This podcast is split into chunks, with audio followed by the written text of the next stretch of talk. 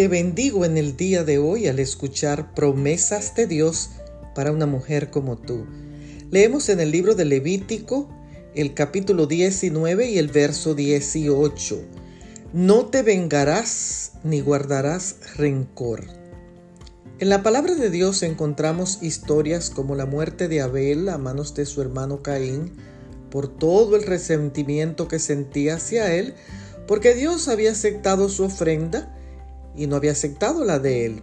Y así andamos muchos de nosotros con tanto rencor que quisiéramos destruir a los que nos han hecho daño, pero una mala acción nos recompensa otra mala.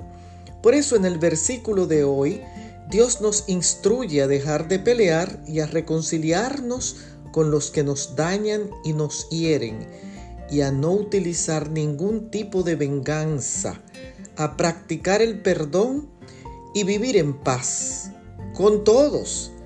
Es nuestra oración en el día de hoy que Dios nos ayude a no vengarnos ni a guardar rencor a los que nos dañan y nos calumnian y nos destruyen.